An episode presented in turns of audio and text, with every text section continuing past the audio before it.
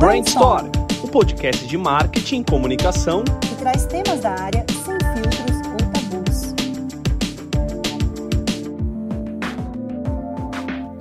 Oi, pessoal, estamos em mais uma edição do nosso podcast, o podcast da Makers. Aqui comigo, minha fiel companheira de bancada, Simone Murata. Tudo bem, Si? Oi, tudo bom, Diego? Tudo bom, Daniel? Super empolgada para o papo de hoje. Eu amo cineminha, amo Cinemark. Eu não sei se eu amo mais o Cinemark, eu amo mais a pipoca do Cinemark. Por isso que eu fiquei super feliz com essa conversa aqui. Não, incrível. E você já deu spoiler. Nosso convidado de hoje é o Daniel Campos, CMO do Cinemark. A gente já sabe que também ele é um amante de futebol. E a gente vai tentar, ao longo dessa conversa, conectar os dois pontos. Daniel, seja muito bem-vindo ao nosso podcast. Obrigado pelo convite. Um super prazer estar aqui projeto lindo, super coração aberto. Então, vamos ver o que a gente consegue conversar sobre cinema e, e sem spoilers, por favor. Sem spoilers, exatamente. Sem spoilers. Começando aqui, é, Daniel, se sua vida fosse um curta-metragem, conta pra gente o roteiro. Acho que meu curta-metragem começa em Campinas, onde eu nasci, então eu não sou aqui da capital. Mudei para São Paulo é, pequeno. É, morei na Zona Norte a vida inteira, então é, me deslocar pela cidade sempre foi é, demorado e com vários tipos de meio de transporte. É, minha vida era na Zona Norte, mas minha, minha vida acadêmica foi no Bandeirantes. Fui filho de. Minha mãe deu aula há mais de 30 anos no Bandeirantes fui filho de professor, estudei lá a vida inteira. É, desde pequeno queria ser arquiteto, não fui arquiteto por causa de futebol. É, na, na hora de, de ir para arquitetura de vez, eu falei, cara, isso aí para desenhar para mim é um hobby, a minha profissão é futebol. e não foi. É, acabei virando marqueteiro no, no por, meio por acaso no começo da faculdade. Desde então me entendo como marqueteiro. Trabalhei 10 anos em bens de consumo, em produtos mesmo. Minha, minha, primeira metade da carreira inteira fabril, chão de fábrica. Depois migrei totalmente para ser diretor de planejamento de agência. Voltei a ser executivo aí sim em serviços. É, fui CMO da DOTS e estou há quase três anos na, na Cinemark. Vim para montar a diretoria de digital e nos últimos dois assumi o marketing como um todo praticamente um marqueteiro de, da crise, né? Um marqueteiro pandêmico. Mas é, fora isso, minha vida é, sei lá, 60% dedicada a, a, a, jogar futebol, jogar futebol de botão, colecionar camisa, ir ao estádio.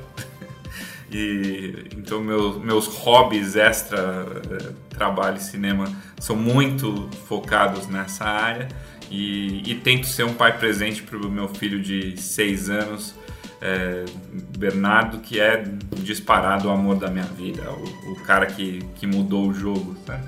Então, num, num curta de um minuto, acho que é mais ou menos por aí. Então, temos aqui um arquiteto, jogador de futebol marqueteiro. O arquiteto eu não fui, mas uma criança que sonhou ser arquiteto eu fui. Desenhei muito, me preparei muito para ser arquiteto e no fim não fui nem um pouquinho. Legal, Dani. E, você é casado, né? Você contou do, do, do Bernardo. Ele, ele, ele, gosta de futebol também? O que, que, ele tá pensando assim? Você já consegue. Ele detesta futebol. Detesta futebol. Detesta. detesta. É, é engraçado que a relação que eu achei que eu teria com o Bernardo no futebol, eu tenho no cinema. O cinema acabou é, suprindo, desde que eu soube que era um menino, eu falei, cara, a gente vai no estádio junto, a gente vai jogar bola junto, a gente. Todos os sonhos que eu fiz quando ele era um bebê, nenhum se concretizou. É, ele tem uma rejeição absolutamente dele por futebol, ele não gosta de jogar, ele não gosta de ver, ele não vê nenhuma graça no gol, sabe? É, mas mas é, é um negócio que eu tentei desde pequeno. Então, semana retrasada, teve semana da criança e tal. Daí no, tinha o dia do seu esporte favorito. E ele deve ter umas 10 camisas do São Paulo. Eu falei, filho, hoje você pode ir com a camisa do São Paulo. Ele falou, mas eu não gosto de futebol. É... Figura. Então... Figura, mas pelo menos ele não é fanático por futebol pelo time adversário, né? Acho que ia ser pior, né?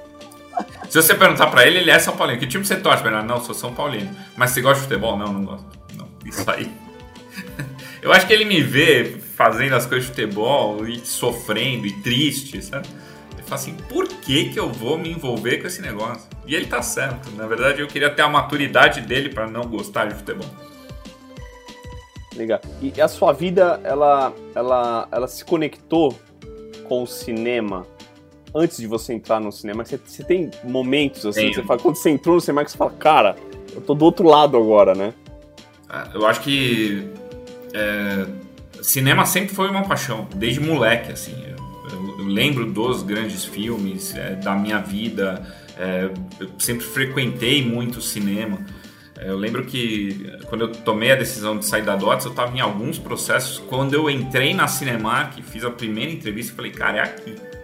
Eu preciso vir para cá, eu preciso viver essa indústria de um outro jeito porque eu vivi muito como consumidor, muito mesmo, assim. Eu, eu sou um apaixonado pelo tema. Eu, eu sempre li, eu sou nerdão pra caramba. Eu sempre li quadrinhos, sempre gostei de cinema e frequentei todo tipo de filme. Então, é, não, não foi assim, ah, não, agora vamos entender o que é isso. Não, eu, eu vivi como cliente demais, assim. Eu sempre fui um cliente Cinemark é, antes de, de trabalhar na empresa. Faz é, isso é uma coisa para mim muito real, assim. Pô, hoje eu estou vivendo bastidores é, de, de uma coisa que eu sonhava viver, assim. Que legal. É um negócio legal. muito intenso. E Daniel, conta pra gente, você falou um pouco dessa história do marqueteiro da pandemia, né? O que, que, é mais sofrido? Cinema com lockdown ou São Paulo no Brasileirão? Conta como é que foi aí, conta essas experiências. O cinema com lockdown a gente ainda acabou criando um monte de história, abrindo uma, uma lógica de, de inovação é, interessante. Hoje a gente olha para a trajetória da Cinemark na pandemia, não foi fácil, foi difícil pra caramba. É, ainda não está é, no patamar, a gente está começando uma reconstrução. É, mas teve muita alternativa, muita união e, e muita história boa para contar totalmente diferente do São Paulo. Hoje, do São Paulo, 90% que eu falo é me lamentando o que é o São Paulo por dentro, o tempo que eu vivi como sócio, a parte política do São Paulo. E são pouquíssimas alegrias vindas do campo também. Então, é, para mim é mais difícil o, o, a, qualquer tipo de solução para o São Paulo do que o, o problema mais sério que eu vivi na minha carreira, que foi, puxa, como que a gente encara é, a pandemia do tamanho que ela veio. Isso, isso é muito interessante, eu quero até explorar um pouquinho mais essas conexões, Dani. Na semana passada, é, eu vi uma matéria, é, se não me engano, de um site gringo, fazendo um paralelo, né? Que as marcas estão virando curators e curators estão virando marcas, né? Sim. E você tem um canal no YouTube que é o Resenha Tricolor, que você se dedica a falar do São Paulo, de futebol, das suas perspectivas ali como torcedor. Sim por outro lado, você também está tocando o marketing de uma marca, né? Como que essas experiências se complementam? O que que no final do dia você fala, cara, eu tô do outro lado, eu tô vendo como que tá as mídias, a percepção das pessoas, a criação de conteúdo e como que eu aproveito isso no Cinemark e vice-versa? Uh, acho que começando lá pela, pela ideia de fazer o resenha, o resenha também foi uma forma de aprender a, a viver o digital, porque eu fiquei é, dois anos e meio na Touch como diretor de planejamento e depois mais dois anos e meio fora do marketing como diretor de produtos. Então, eu, eu, é, quando eu sento na cadeira de marketing depois de cinco anos, uhum. todas as alavancas que eu conheci e sabia operar eram velhas. Sabe? Quando você volta, Sim. você fala assim, caramba. É, eu lembro que. Precisa tomar um banho de loja, né? Na semana seguinte ó, ao ao, ao momento que eu sentei na cadeira, fui para um negócio lá em Nova York, que é o CMO Academy e tal. falei, pô, que legal, CMO Academy. Eu sentei na cadeira, na primeira hora, eu falei, todo mundo que está aqui foi recrutado por incompetência. Porque. Porque o Google enxergou e falou assim: puta, todos esses caras têm marcas que deveriam investir muito em digital e não investem. Então é porque eles não sabem. Vamos levar para a sede e vamos ensinar. É, e, e, ali foi um puta chacoalhão. Eu falei, caramba, cara, eu, eu, eu preciso aprender a fazer isso de uma outra forma, senão eu não vou sobreviver, eu não vou conseguir navegar. Daí um monte de coisa você estuda e outra você tem que fazer. E, e na época o resenha foi uma forma de aprender fazendo. É, mexer na ferramenta, criar um canal, como monetiza, entender o que estava por trás. E, e, saiu do controle. Eu nunca imaginei que o Resenha ia ter 60, um Morumbi de assinantes, sabe? Um Morumbi claro. lotado de assinantes. Mas nunca, Ti. Zero. Falei, cara, se tiver mil aqui, eu já tenho vergonha. Eu sempre fui tímido pra caramba. Não, eu, tenho uma história sobre isso, Si, que eu quero compartilhar com você. A primeira reunião que eu fiz com o Dani, eu tava numa outra empresa, o Dani também tava em outra empresa, mas porque uma reunião com ele para falar. É, tinha match, tinha sinergia entre as duas empresas.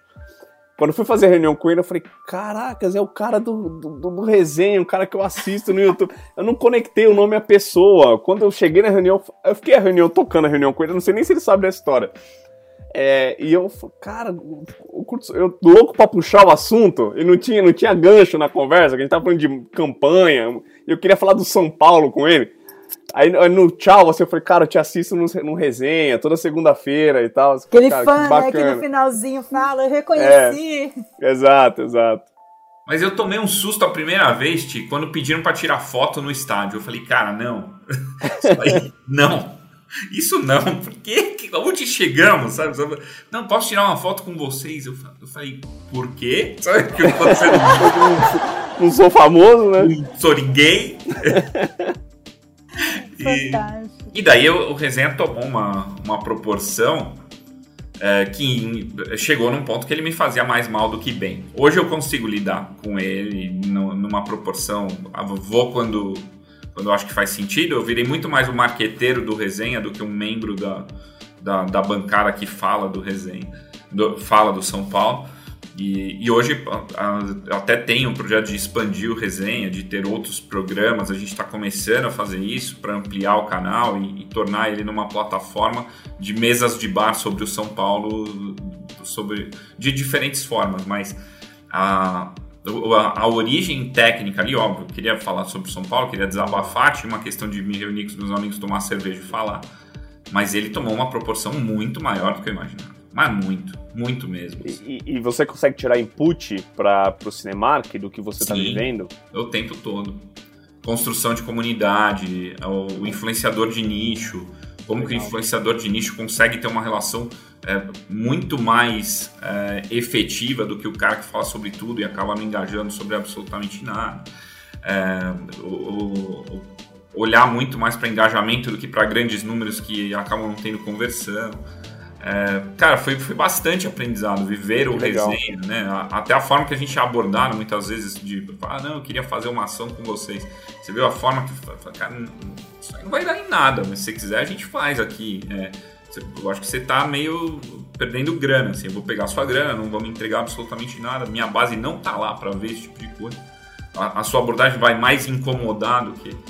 É, e, e, eu acho que me ensinou também a força do conteúdo, né? Então, a, hoje a gente tem um olhar para conteúdo na Cinemark totalmente diferente. E, e, muito do que eu consigo discutir em alto nível com o Érico e construir junto é, é porque eu vivi é, o resenha também. Né? Eu Legal. vivi o outro lado, eu vivi o lado dele ali. É, eu acho que tem um tema super interessante é, sobre conteúdo, contando um pouquinho o que a gente fez na Nautical nos últimos dois meses. A gente estava com uma campanha pronta para entrar para o ar, né? Uma campanha tradicional, né? Cara, tem o TVC, tem, tem as peças de digital e tem etc. E a gente começou a se perguntar se era o melhor caminho. E a gente resolveu acabar com a campanha e fazer uma campanha só de creators, convidar vários canais, vários influenciadores que a gente achava que tinha fit com a marca, que ia ajudar a gente a levar no patamar, e a gente briefou esses creators. Então sempre foi uma campanha que a gente colocou no ar do ponto de vista do outro, dando muito espaço de criação para o outro para falar sobre a marca. E ficou muito interessante. E o poder disso é assim, é incrível. Porque numa hora que você coloca num canal, como você falou, que tem fit segmentado, cara, você piscou, você tem 2 milhões de views. E se a gente tivesse feito uma campanha tradicional, colocado no YouTube, tendo feito push, para eu chegar nesses 2 milhões de views, era, seria muito dinheiro para a gente empurrar isso. Muito dinheiro. Então, acho que tem uma questão bacana que você, quando você opta né, por essa entrega de conteúdo, primeiro tem uma coisa muito de é, confiança, né? Você tem que confiar no que o outro está fazendo para você e você tem que dar liberdade para ele, mas ao mesmo tempo você tem conteúdo e tráfego de uma forma muito mais impressionante do que feito no marketing tradicionalzinho que a gente começou a carreira, né? Concordo 200%. E, e isso é muito louco, assim, porque é, conectando até essa história da Nauticus, isso muda até a perspectiva da área de marketing de pensar planejamento de marketing do ano, assim. Na verdade, você não está pensando nas grandes campanhas do ano, você está pensando na próxima história da semana que vem, a história do mês que vem. E são pequenas histórias que formam, sei lá, uma grande história, um grande roteiro que você criou com a sua marca ao longo de um ano, através de, raters, através de, de, de campanhas de redes sociais, através de influenciadores e tudo isso, né? Exato. É, é um mundo novo, né? É, um, é um mundo, mundo, do, é um mundo do storytelling. É, a é conversa do outro. Muito não, mais importante. Não, muito, muito massa, assim. E, e, e para fechar essa conexão, que eu acho que é, tem um apelo, Dani, quando a gente olha. Eu estava conversando isso com a Cina semana passada. Quando a gente olha o futebol, é, é, acho que todo clube de futebol ele, ele tem um, um, um, sei lá, um, um diamante nas mãos que é 20, 10, 20, 30 milhões de pessoas que são apaixonadas por aquilo é, e encaram o estádio de futebol como uma arena, um templo uhum. sagrado, assim, afunilando para o São Paulo, que é, um, que é um tema do que a gente está falando, o Morumbi é um, um templo para 60 mil pessoas, eu faço parte delas, né? Sou São Paulino também. Quando a gente conecta isso com o cinema, não deixa de ser também, né? A, a, tem cinéfilos, as pessoas são apaixonadas por histórias, por, pela trilogia, pela série. É, como que você relaciona o cinema com o estádio? Tem conexão na sua visão? Tem muita conexão, tem muita conexão e eu acho que a gente está começando a, a, fazer essa conexão de forma estruturada agora, né? Porque é, diferente do futebol, onde você é São Paulino, o Morumbi é sua casa, os produtos do São Paulo são para você e tal, e, e, e, e, aquela marca vende basicamente uma única coisa. É, no cinema, os produtos mudam toda semana e as bases de fã também, né? Então Verdade. eu não estou falando sempre com o São Paulino. É, eu, eu falo com diferentes bases de fãs historicamente isso foi feito do mesmo jeito, que é uma boa experiência, num, é, é, isso aí. Né? Então vem aqui e você que é fã de qualquer coisa, a experiência vai ser essa. Quando a gente começa a olhar para a base, para dado é, de, de quem tem relação com o cinema, a gente aprende algumas coisas.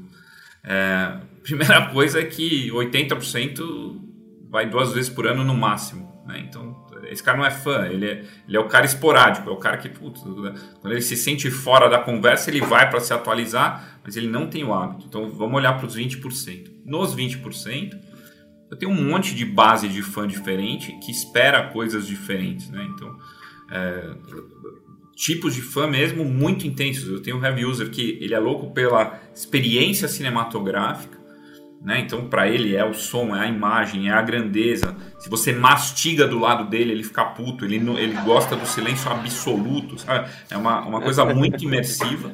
E é aí, aquele que vai segunda-feira, duas horas é, da tarde. É, pra estar tá sozinho na sala. Ele né? quer aquilo sozinho, ele, ele quer a uhum. imersão completa.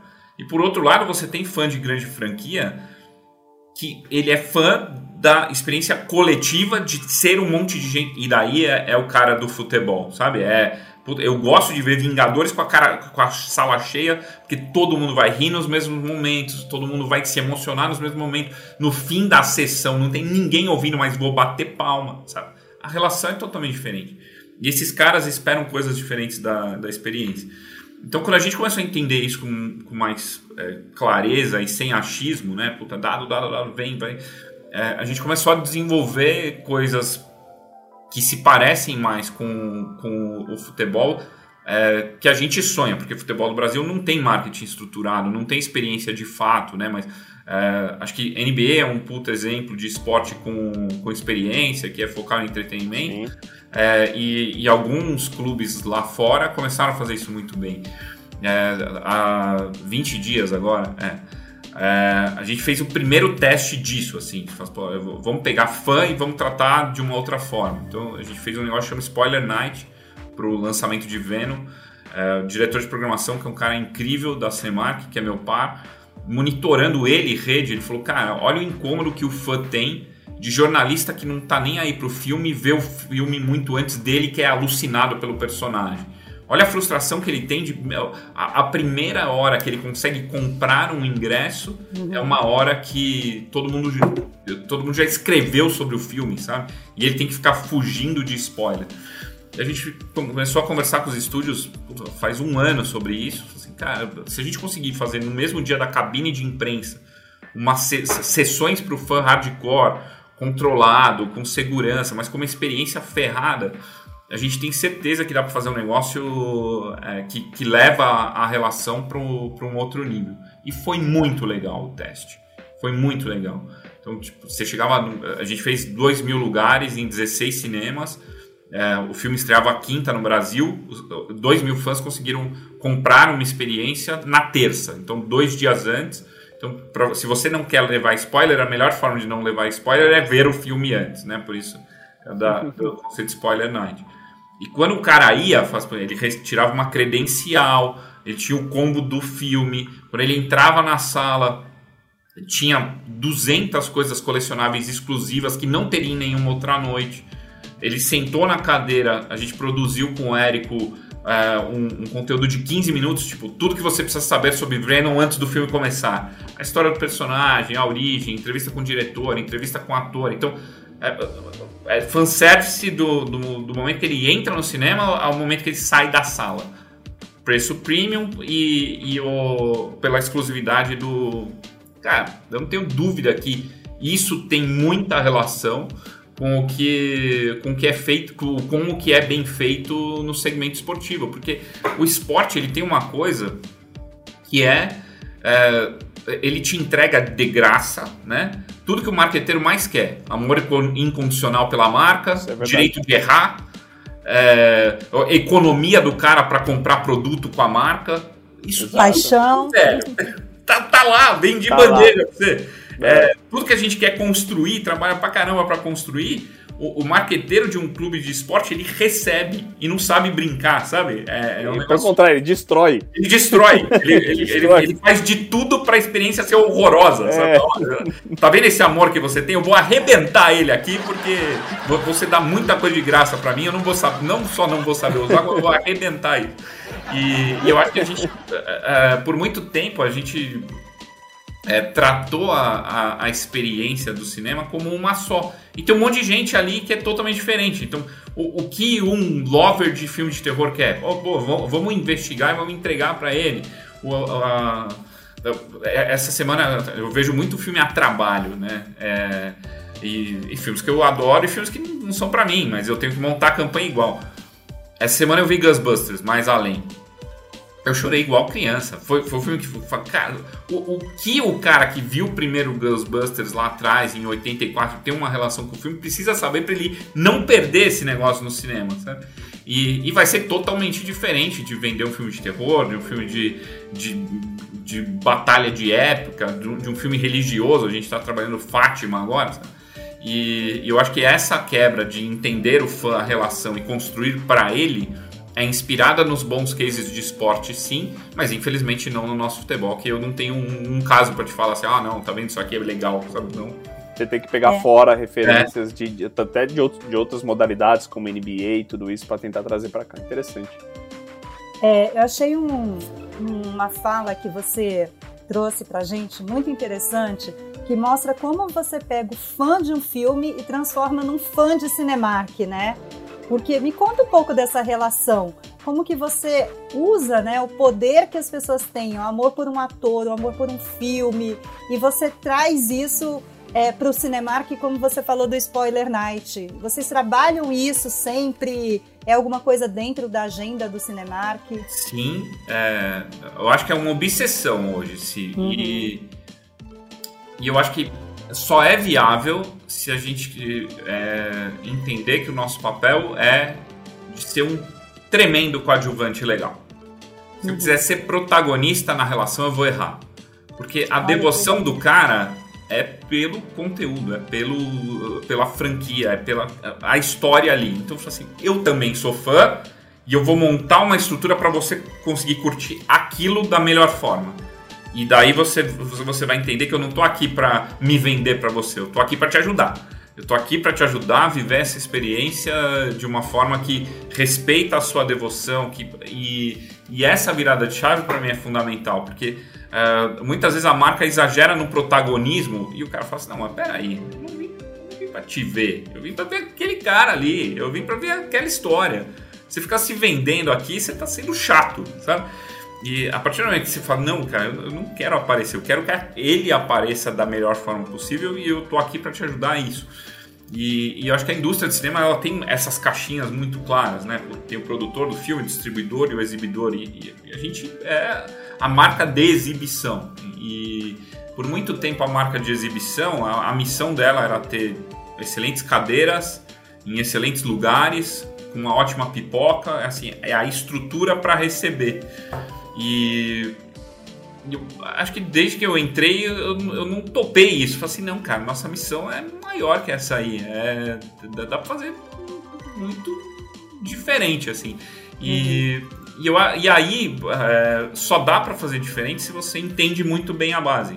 Quem é, como vai, onde vai, né? Então, é, você, você frequenta cinema? Sim, sim, claro. É, você vai sempre no mesmo cinema ou você fica mudando de cinema? Não, eu fico mudando de cinema. Você representa 8%. 92% vai no mesmo cinema. Então você fala assim, pô, se o cara vai no mesmo cinema, não adianta eu te falar o que está acontecendo na cidade. Eu tenho que te falar assim, ó, aqui no seu cinema vai ter um negócio muito legal vai funcionar assim. Ah, eu entendo que você gosta desse cinema às quintas-feiras à noite. Né? Então, pô, é, esse é o seu hábito, vamos conversar sobre ele. É, a gente gastava muito tempo é, tentando vender coisas que as pessoas não faziam, sabe? E, e, e desde programação, tipo de filme, até hábito de consumo mesmo. Então, pô, é, muita gente pega. A gente todos os cinemas praticamente em shopping vários shoppings perto de centros empresariais. Muita gente pega os horários noturnos do cinema para fugir do rodízio. Né? Então, pô, eu saio, olho pela janela, vejo que tá um, a cidade está parada, desço, pego um filme e daí vou para casa. Nessa hora, a pipoca não, não é a melhor refeição, porque o cara não, não tá ali. Não, tá Isso é verdade. Jantar e fugir do trânsito. A gente começou a testar pizza nesses filmes para acompanhar e foi super bem. Então, se fosse, ah, entendi o hábito do cara, entendi que ele precisa comer algo maior, ele está com fome, é, é, eu consigo criar duas soluções, que é matar o jantar dele e fugir do trânsito. Como que a gente embala essa solução aqui? Se a gente não começa a entender o que cada um faz, onde faz, se troca de cinema, né, e, e quais são os perfis que a gente tem navegando na base, a gente fica ou girando em círculos ou fazendo coisas muito pasteurizadas que ninguém entende que é para ela, sabe? Assim, ah, não, beleza, legal, mas não é para mim. E é. eu acho que aí foi a virada de chave, assim, muita pesquisa, muita, muita pesquisa. É engraçado, porque enquanto você estava falando, eu nunca tinha parado para pensar na minha árvore de decisão de escolha de cinema, né? Aí eu percebi que eu não sei se eu tô dentro do padrão. Tá. Primeiro eu escolho o filme depois eu escolho se eu quero ir para o Cinemark, por exemplo, qual é a rede. Uhum. E depois eu escolho o horário. E aí eu escolho o lugar. O meu lugar está no último dentro disso. Tem, é, existe essa árvore, sim. É. Ela até é comum num grupo muito pequeno de clientes que, que topa deslocamento. Eu sou, eu sou o oposto. Assim, Primeiro eu penso no lugar. É, a maioria. Eu olho, assim, aí eu, eu olho os filmes assim. que tem. É. Aí eu vou indo assim. A eu maioria acho que tem mais assim. lógica, viu? Assim, ó, perto de mim aqui tá passando o quê? Ah, é. isso. É. Exato, exato, é. Ou Exato. aquele filme que eu quero ver tá aqui perto, o tá é. aqui perto, ele, ele tem um ponto de partida que para a maioria é muito forte. Muito, Não, muito e, e, é muito engraçado, porque eu, eu, assim, dia de semana, de segunda a sexta, praticamente eu tô em São Paulo e, e o meu final de semana eu moro em São Bernardo. Uhum. Então eu tenho dois cinemas é. que eu vou sempre. Eu tenho meu final de semana em família, que eu vou assistir um filme no sábado e domingo, é aqui em São Bernardo, que eu vou desde quando eu era criança. Uhum. Em São Paulo ali, que é a comodidade, fugir do trânsito, tem um lá que eu Sim. vou com é muito louco isso, né? E, e são objetivos esse, diferentes, e cada um esse seu depoimento, função. Esse seu depoimento é o padrão. As pessoas falam assim, eu tenho dois cinemas, o perto de casa e o perto do trabalho. E, e normalmente quem é pai, você vai ver isso daqui a pouco, o perto de casa eu vejo filmes infantis aos finais de semana Verdade. e o perto do trabalho eu vejo os meus filmes, os sabe? Meus filmes. Não, muito louco. E eu queria. É, você citou um ponto relevante, né, Dani? Porque vocês é, adaptaram a Bomboniere ao momento e esse hábito de consumo desse. desse é, eu ia falar usuário, é a força do hábito aqui do rap, mas desse consumidor. É moviegoer pra gente. É, qual que é o, o, papel da Bomboniere hoje no cinema? Ela, ela tomou muita relevância. E depois eu acho que a Si vai. Tem também curiosidade de a gente poder é é, é, é, conectar com a pergunta sobre a pipoca Cinemark, mas eu queria muito entender esse papel da Bomboniere hoje dentro do cinema. Cara, Bomboniere é, são duas unidades de negócio. Né? Pouca gente tem noção que a Bomboniere da Cinemark é o sétimo ou o oitavo fast food do país. Caracas. É, como BU. Né? Então você fala, pô, eu tenho 86 restaurantes, né? 86 cinemas e e ela faz parte da experiência no mundo inteiro. Então, o cinema com pipoca é, é, praticamente uma, uma coisa só. Diferente da maioria dos fast foods, a gente não tem o hábito de ir somente à bombonière para comer. As duas BUs elas são muito amarradas uma na outra. Até a gente tem movimentos de como que a gente é, de escola faz com que tenha um protagonismo fora da sala. Tem carrinhos espalhados pelo shopping, tem a pipoca no varejo, então eu vou, eu vou transformar a pipoca Cinemark num, num, numa referência de qualidade de pipoca. Sim. Mas a, a Bomboniera, ela, ela para a operação de cinema, ela é, me, não, é 40% da experiência. É, o, a, o conteúdo é o protagonista, mas é, se você conversa com a base, fala assim, não, a experiência de cinema é o conteúdo que eu gosto com a minha pipoca. Isso é Essa é verdade. É eu, eu, ia conectar com isso, assim, eu não me vejo sentado vendo um filme no cinema, sentar mastigando alguma coisa é. da Bomboniere, assim. Pode ser a pipoca, a pizza, um chocolate, um M&M's, qualquer coisa. Eu tenho que estar com alguma coisa na mão. Não sei se a Cia é assim também. Não, sou super assim. E eu lembro muito quando eu estava na Coca-Cola da gente fazer muita parceria com o Cinemark para o início da experiência do filme começar na Bomboniere, né? Sim. É quase uma jornada, né, dele quando ele chega desde a bilheteria, passando para a Bomboniere, como a gente oferecia refrigerante, colocava isso dentro é, de gifts, né, dentro da franquia e depois acabava no filme. É, é, um, é um storytelling, né? É. Dentro, dentro de uma visita para o cinema. Não, e, e, eu acho que cada vez mais, viu, se é, uhum. segue. Então, se, se for no cinema aqui hoje, tem a ação da Fanta, que é exatamente isso. O balde que brilha no escuro, com a Fanta Mistério, você chega impactado, porque você quer contar a história é, toda, né? E a história toda faz por ver o filme, comendo alguma coisa que você gosta, então é, é bem, bem cruzado. E, e eu acho que não, não, sei exatamente de quanto tempo para cá, porque é anterior à minha chegada, mas os combos eles começaram a ganhar uma proporção de colecionáveis mesmo, né? Então, copo colecionável, balde colecionável, você começou a trazer o mundo dos filmes para a, a linguagem de alimentos e bebidas.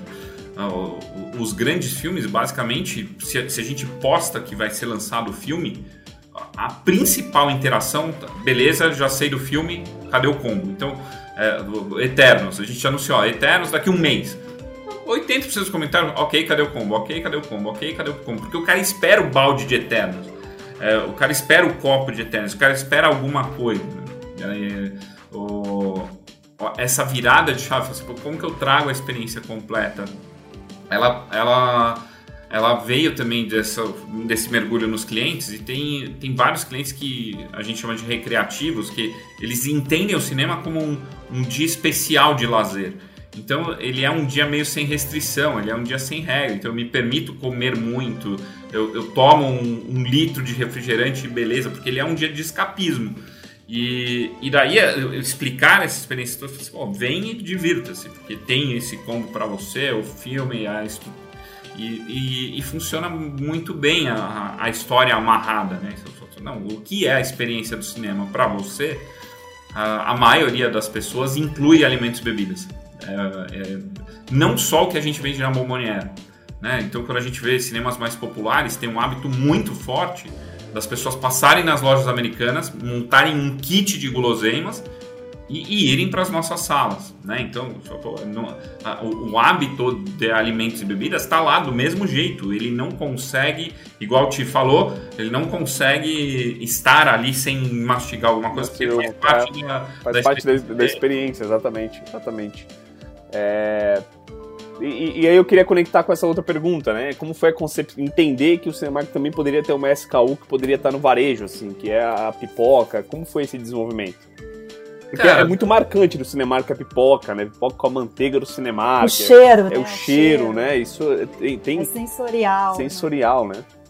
Eu acho que a, a expansão para o varejo é o momento que a gente vira a chave e fala assim, a nossa pipoca acompanha conteúdo.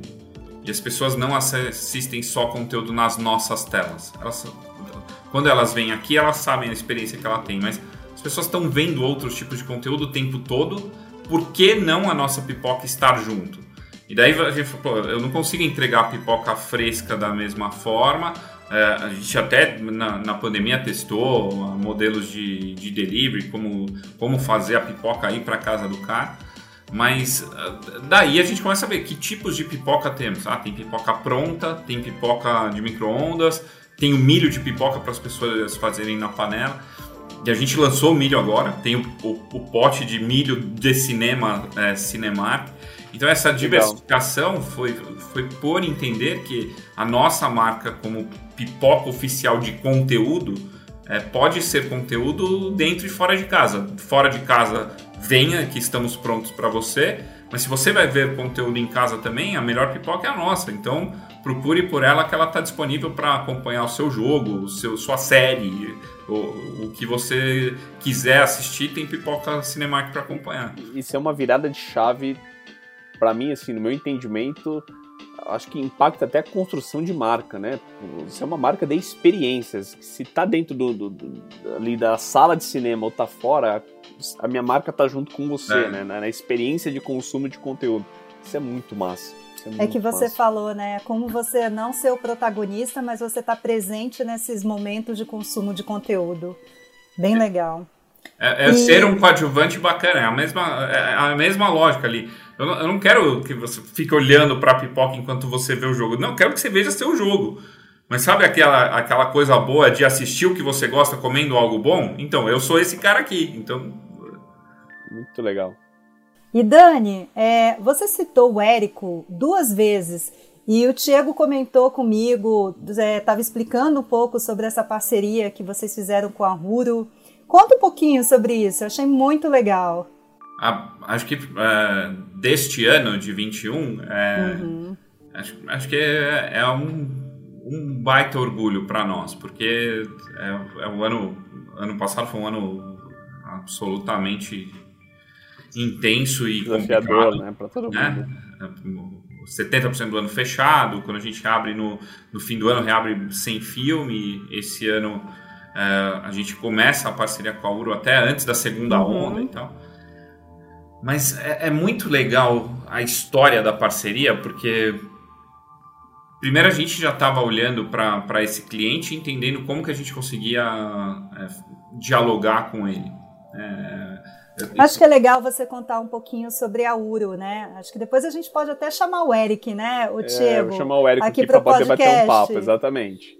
A, a Uro é, é, a volta do Érico Borgo ao conteúdo depois de é, mais de ano fora, né? O Érico é uma referência do, do mundo nerd, ele é, é, é um cara que fala de cultura nerd há muito tempo, é, que foi um dos fundadores do Omelete lá atrás, ficou muitos anos lá, liderava o palco principal da, da CCXP Ele saiu do Omelete e saiu do conteúdo. Ele. É... E, ficou, e ficou um gap, né, quando ele saiu, né? Pra mim, pessoalmente, ficou pra caramba, porque eu sempre consumi muito conteúdo do Hélio. E. Uhum. E a gente estava nesse movimento, como que a gente faz? Tinha a ideia do podcast, não existe filme ruim, a gente tinha algumas ideias, mas não tinha um rosto para elas. Né? A gente queria falar com esse geek, não achava que a, a, marca falando por ela era um negócio estranho, quem era o rosto. E, e na, na, primeira reabertura em 2020, o Érico veio ajudar a indústria no, num projeto que chamou De Volta para o Cinema, que Uh, e o Érico foi um do, dos caras que veio como voluntário ajudar a indústria. A gente se aproximou bastante, né? a Cinemark patrocina a CCXP uhum. há bastante tempo, mas neste movimento, pessoalmente, eu me aproximei dele, porque a gente estava no mesmo grupo de trabalho e tal. E eu comecei a contar para ele, falei, cara, a gente tem um, um desejo de ter conteúdo, tem um podcast, o, o título do podcast até, é, eu que escrevi o Não Existe Filme Ruim, Todo Filme é Bom para Alguém, expliquei para ele, é verdade. caramba, velho é, essa história é boa, porque eu sempre fui um crítico, eu nunca olhei uma visão além da minha. Eu falei, cara, quando a gente olha uma, uma sala de cinema, tem 100 pessoas ali, 20 acharam o filme da vida, 30 acharam um bom filme, 30 acharam um filme ok, e outras 20 detestaram o filme. E é o mesmo conteúdo, sabe? É. Porque cada um veio com a sua mochila, com a sua história de vida, com a, com a sua relação, e eles assistiram a mesma coisa ali. E, e o Érico começou a falar, pô, e, e, e se a gente transformasse isso em verdade, se eu desse voz para isso? É, eu, eu, eu, tenho vontade de, de fazer conteúdo, mas de um outro jeito, de, de falar com o, o, o nerd hardcore fazer um conteúdo deep nerd mesmo. Sabe aquelas lives de uma hora que é, só para quem é muito? Eu falei, então, mas é esse cara aí que eu tô querendo conversar. É, é esse cara que eu, que eu quero oferecer é, conteúdo relevante, porque é ele que está no primeiro dia na minha sala. É, é... E aí, o, o, a, a, eu, óbvio, o projeto da, da Uro é, é 100% dele, mas a gente ajudou a viabilizar o nascimento da Uro mesmo. Falei assim, não, como que a gente faz para para Uro ser um oferecimento da Cinemark aos fãs. Então, eu nem gosto de chamar de patrocínio, porque é, para mim é, é Cinemark oferece a volta do Érico, Cinemark oferece o conteúdo de Pinerd aos fãs. A, a gente ajudou a viabilizar isso. A gente tem reunião de pauta com eles todo mês, sabe? Então, a, a relação para mim é muito menos de patrocínio e muito mais de parceria mesmo. O que histórias a gente quer contar e para quem. Uh, Spoiler Night que eu contei, a gente lançou primeiro no Telegram da Ruro para esses caras darem feedback. Os caras que tiveram problema para comprar, que não entenderam direito, eu fiquei lá como saque, respondendo um por um. É, falei assim, não, vem cá. Papel de fã também. Né? É, foi, foi isso aqui e tal. Disse, não, mas é muito caro. Eu falei, não, mas espera, o que você entendeu? Eu falei, cara, eu ingresso para ver dois dias antes. Eu falei, não, mas na, na, experiência vem o combo, vem todos. Ah, não, achei que eu tinha que comprar tudo à parte. Eu falei, não, não é isso não. É, tá, tá tudo junto na experiência. Pô, então vale muito a pena.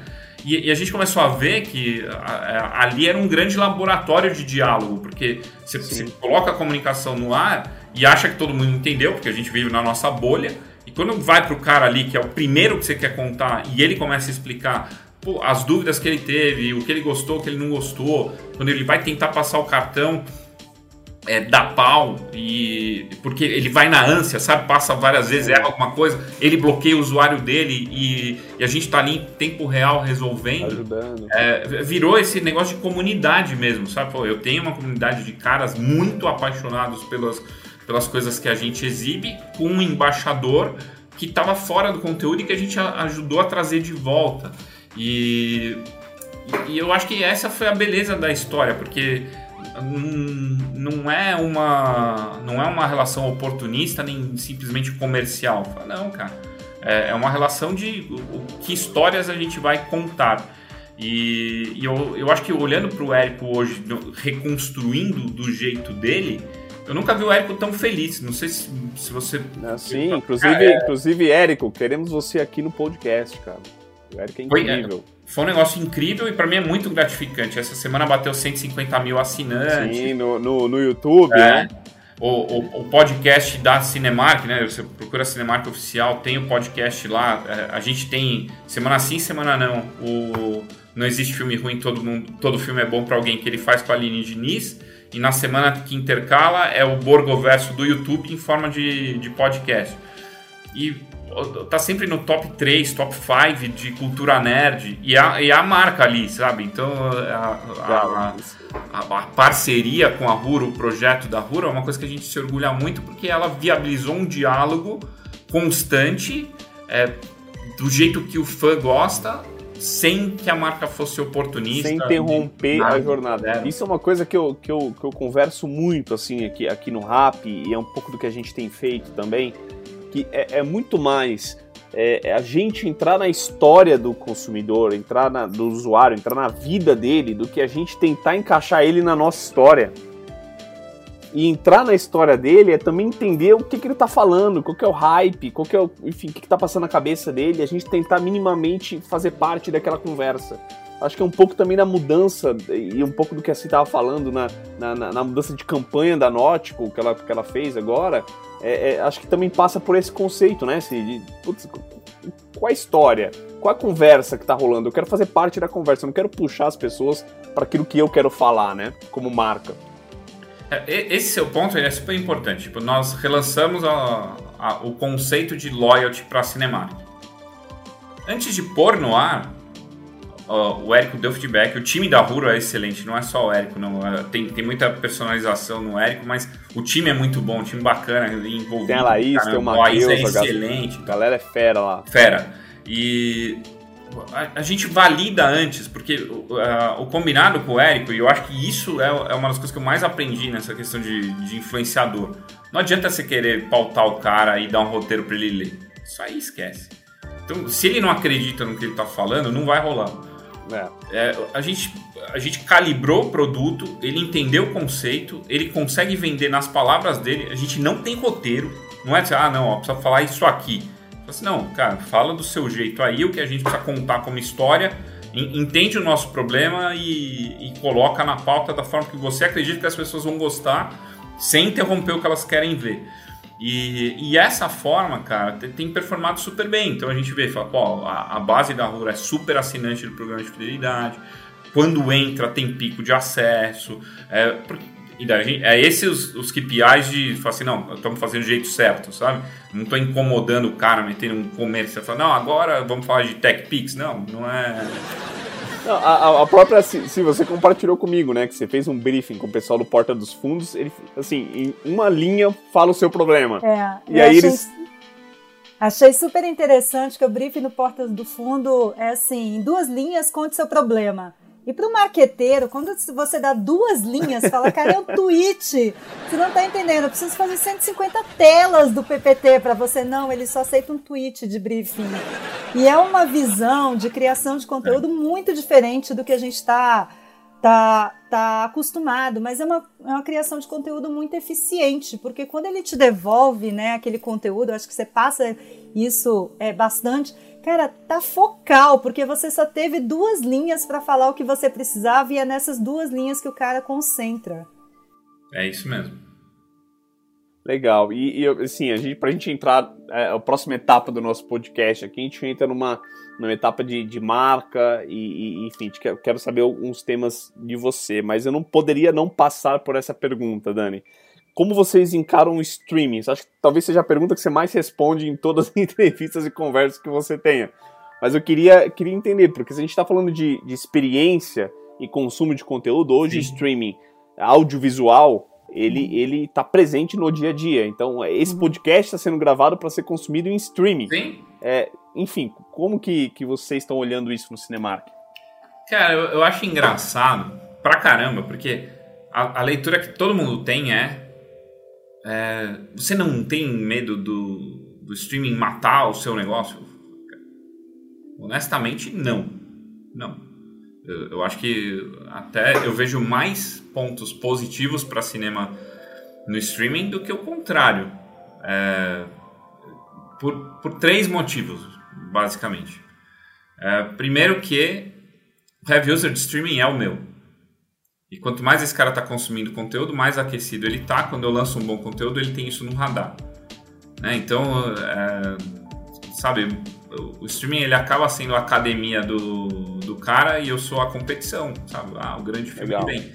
E, e, ele vai ganhando músculo, ele tá olhando para isso, ele tá sempre aquecido porque ele tá consumindo conteúdo todo dia do, do, jeito que ele gosta, de uma forma super disponível. Esse é o primeiro, é o primeiro ponto para mim. Segundo ponto, acho que tem um papel do cinema, cara, que, que quando essa ficha caiu para mim, é, me deu até mais orgulho de trabalhar na indústria. No momento que tá cada um com a sua tela, né? Cinema é a última tela que você é obrigado a fazer isso aqui. Então, é, se a gente vai junto no cinema, nós três, a gente vai consumir o mesmo conteúdo por duas horas, com o celular desligado, com atenção total. A partir do momento que a gente sai, a gente é obrigado a conversar.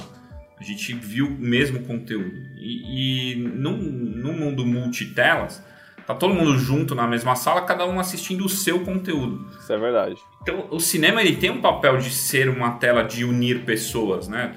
Sim. Os, os primeiros encontros, relação pai-filho, família. Porque, porque eh, ele, ele, ele te força, tem expectativa de consumir, tem a experiência conjunta, você saiu da sala, você só fala sobre o que você viveu ali, gostando ou não gostando. E as pessoas não abrem mão disso sabe? Não é uma coisa simples de abrir mão. E, e, o inconsciente, a pessoa não verbaliza isso, ela não sabe explicar porquê, mas ela sabe que o cinema tem um papel importante na vida dela. Então, é, o streaming não vai conseguir fazer isso, porque ele é feito de um outro jeito, ele é feito de catálogo. E a terceira coisa, eu acho que tem uma questão da indústria de entretenimento, que ela não, é um negócio muito bom para o estúdio. É, quando você pega o, o, ingresso, né, quando você paga o ingresso, uma parte vai direto para o estúdio e outra parte é do exibidor. E a gente que está acostumado de, sabe, CPV, tô, cara, o, o, a receita por usuário do cinema é, é muito alta. E é um business relevante pra caramba. Por que, que quando a Disney vai montar line-up, mesmo tendo o streaming dela, ela, ela lança um monte de coisa exclusiva para cinema. Porque é um business relevante, porque é uma coisa que dá dinheiro, porque é uma unidade de negócio que ela não, não vai abrir mão. E, e dentro disso, é, é, é, engraçado porque as pessoas falam assim: não, mas a, o fim da janela. É, fim da janela ele é aquela coisa, fala assim, não, vai subir no cinema e vai subir na minha plataforma de streaming por um valor adicional. Né? E, e, quando começou a subir por um valor adicional, as pessoas começaram a falar, não, mas não entra no catálogo no dia que está no cinema? Não, é, entra se você comprar aqui. Assim, não, mas por esse valor eu vou ao cinema. É, é, é isso, né? Então, vai aí. É, e, e, dentro desse contexto, cara, eu acho que a, a experiência conta muito para ampliar o filme. Então, essa semana que vem a gente lança um filme da Netflix no cinema antes dele subir na Netflix. É, por quê? Porque a Netflix começou a ver que sem a janela do cinema, os grandes filmes que ela fez grandes investimentos encolhem. Você está vendo que legal. aqui. Né? Então, que legal isso. Um filme grandioso vendo assim é diferente de um filme grandioso vendo ali. E o boca a boca diminui e tal. Então, o, o, a, até quem era puro streaming está começando a olhar a janela do cinema como algo importante para engrandecer. É, é, parte da jornada, não é? é. Não, Total, total. E, e eu total. acho que é essas três coisas, cara, eu, eu me preocupo muito mais é, com o dinheiro que você vai gastar para ir num restaurante ou no parque da cama elástica com seu filho, que é a grana que você está destinando para fazer algo fora de casa, do que com o streaming propriamente dito, que são, é, são motivações diferentes e complementares. O heavy user do streaming é o meu eu, eu, eu, eu, assim, eu respondo essa pergunta todos os dias no meu cenário aqui no Rap, quando me perguntam se o e-commerce, em algum momento, ele vai tomar o espaço do, do varejo físico. Eu falo, gente, essa pergunta é, é para quem não entende jornada. Cada um tem o seu papel, cada um tem seu motivador. Né? Um, um, vai ter, sei lá, um sortimento de produto X, o outro vai ter Y, um vai ter uma experiência X, outro vai ter. E é o mesmo consumidor, ele, ele, ele é fluido, ele é multitelas, ele é, ele é multicanais. Então, essa pergunta ela não encaixa. Eu acho que se conecta muito com, com o streaming e o papel do cinema, né? É, é, e esse, E esse papel, é, quando a gente começa a se envolver um pouco sobre criação de memórias afetivas, né? Você deixa é, a marca ou lugar, né, no caso do cinema, mais importante ainda. Eu acho que a capacidade do cinema de gerar histórias, que o que você falou, quando você vai com a pessoa, é infinitamente superior do que o poder de uma telinha de streaming, né? Eu até tenho uma história super engraçada comigo, é, que pega esse ponto 2, que é meu primeiro encontro com meu marido. Foi no Cinemark, lá do, do Marketplace, assim, numa sessão de meia-noite, ele tinha viajado para Porto Alegre. E a gente estudava junto, a gente fazia pós-graduação junto. Ah, não, vamos pro cinema, vamos pro cinema. Chegamos lá, meia-noite, começamos a assistir o filme Homem-Aranha. Lembro até agora. É, e de repente ele levanta: Não, eu vou comprar pipoca. Aí vou, voltou com a pipoca, cinco minutos depois, já tinha comido uma, era a segunda. Ah, eu vou não sei o quê. Eu vou. Aí passava 15 minutos, eu vou não sei aonde. E, cara, o filme rolando e toda hora ele levantando, o povo, assim, xingando que ele passava na frente. Eu falei, gente, o que, que tá acontecendo aqui? Aí, tipo, a quinta vez que ele se levantou no filme, né? Eu virei para ele e falei assim: o que, que tá acontecendo? Tipo assim, é o primeiro encontro, o cara não rolou beijo, não rolou nada, o cara só fica saindo aqui Aí ele falou: Ah, não, então vou te contar a verdade. Eu voltei de Porto Alegre com uma super dor de barriga, mas eu fiquei com muito medo de desmarcar o encontro e você achar que eu tava dando um pé na bunda. Então, cara, eu tô passando muito mal. memória afetiva, meu. Cara, memória afetiva. Aquele primeiro encontro maravilhoso, isso no escuro, ele sussurrando aqui. Não, porque eu tô com uma diarreia, não tô conseguindo ficar aqui. Falei, cara. Cara, então foi o seguinte: vamos levantar, vamos sair, a gente fica aqui fora, tá tudo bem. Depois a gente marca outra sessão de cinema. E, cara, isso pra mim é marcante na nossa vida, Muito. entendeu? Nossa vida começa num Cinemark. É. Não, e, eu adorei o depoimento, de verdade, porque são, são histórias assim que, que, que, a gente sabe que a marca marcou mesmo, né? Ela, ela, ela, ela foi é, palco de, um, de uma história que gerou um casamento, né? É. Não, não, não parou por ali. É, e, e, a gente vê esse tipo de história acontecendo todo dia. Uhum. Né? Quantos primeiros beijos aconteceram nas nossas salas, sabe? É algo incalculável. Uhum. Porque o, o, cinema é uma experiência é, coletiva fora de casa é, de, de, um, de um lazer acessível, pelo menos para parte da população, infelizmente. Mas, mas como que a gente transforma isso nesse nesse palco. Fala assim, ó, tá, uhum. a gente tá aqui preparado para que você viva histórias incríveis na tela e fora dela, né? E, e, e, e é isso, cara. Eu acho que é, eu brinco até que assim, normalmente quando você com, com, convida alguém para assistir alguma coisa na sua casa, você não quer assistir nada, sabe? Isso. E, e quando você convida para ir ao cinema, muitas vezes você fala, pô, não, vamos, total, vamos realmente. Total. É, a gente está chegando no, no final do nosso podcast aqui. É, mas tem um, um, momento extra que nós temos, Dani, que é o contando para sua avó. Então, nesse contando para sua avó, eu queria te fazer o um desafio. Se você pudesse sentar com a sua avó e explicar para ela como que é consumir conteúdo em multiplataformas hoje, como seria essa explicação? Ou, ou, ou o cinema de 2021 que ela não conheceu, como seria essa explicação para você? Cara, é engraçado porque Semana retrasada eu tava conversando com a minha mãe, minha, minha avó é, super religiosa e tal, conversando com a minha mãe sobre levar minha avó a assistir é, Fátima, que é o filme da história de Nossa Senhora de Fátima. Né? Então, que legal. É, com, vale a pena levar a avó? Será que ela quer ir? Será que ela aguenta? Sabe? É, uhum. e, e foi, foi uma pauta da semana passada, mas assim, sim, falando da forma mais simples possível, é, é, acho que tudo que você viveu de restrição, de precisar assistir o que é, passa, acabou. Né? Você assiste o que você quer, na hora que você quer e com diferentes experiências. E, e em tamanhos de tela que vão desde uma tela de dois dedos até uma tela do teto ao chão para 400 pessoas assistirem junto. O poder é absolutamente seu. Por trás de cada uma dessas telas tem gente trabalhando para que você tenha uma experiência boa, seja no sofá da sua casa deitado, seja fora dele deitado num, num sofá que tem até aquecimento para as costas, porque os casais têm é, temperaturas corporais diferentes. Então você vai Legal. nível de sofisticação super grande. Mas é, eu ainda tenho as minhas duas avós vivas e eu, eu tenho, tenho muito prazer em poder encontrá-las e falar com Exato. elas sobre cinema, sobre os filmes que eu gostei e, e uma delas mora no interior, não tem Cinemark lá, mas a outra até de ver, fala, poxa, será que esse filme dá para levar a avó? E é uma das coisas boas ainda desse, desse ciclo. Né? Incrível. Minha, minha avó conviver com meu filho. Muito legal, Dani. Adorei nosso papo. Aprendi muito sobre cinema hoje.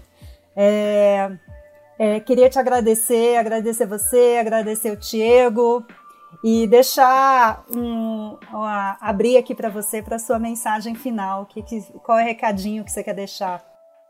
Acho que eu que agradeço, foi uma delícia a conversa, o podcast, a, a, forma com que vocês pensaram essa, essa iniciativa da, da Makers, que é, eu sei o, o quanto o, o, coração do Ti bate em, em sincronia com a Makers.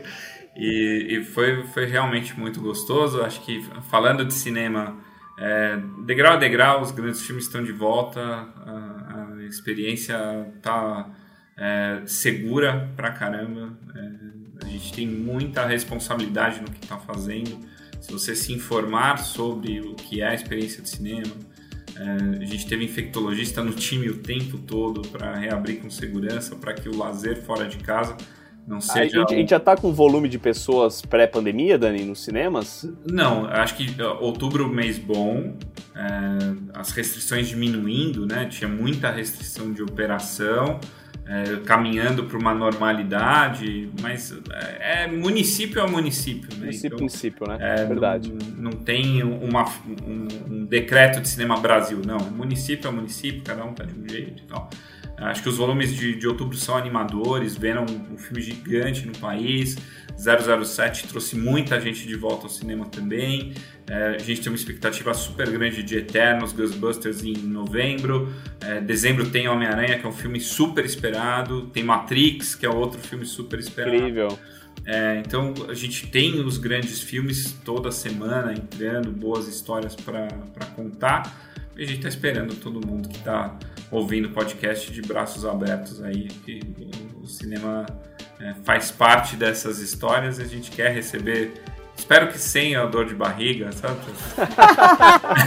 Ficou marcado. Ponto alto desse podcast, dessa edição. Mas, Exato. Casais começando, famílias, filhos, é, relação pai e filho aprimorando.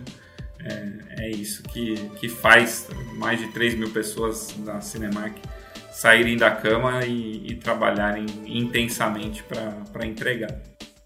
Fechado. Dani, assim, faço das minhas palavras, faço das palavras da Cia as minhas. É, obrigado pela sua presença aqui, a todo mundo que acompanhou mais esse episódio do Brainstorm. E estamos juntos, até a próxima. Tchau, tchau, gente. Tchau, tchau.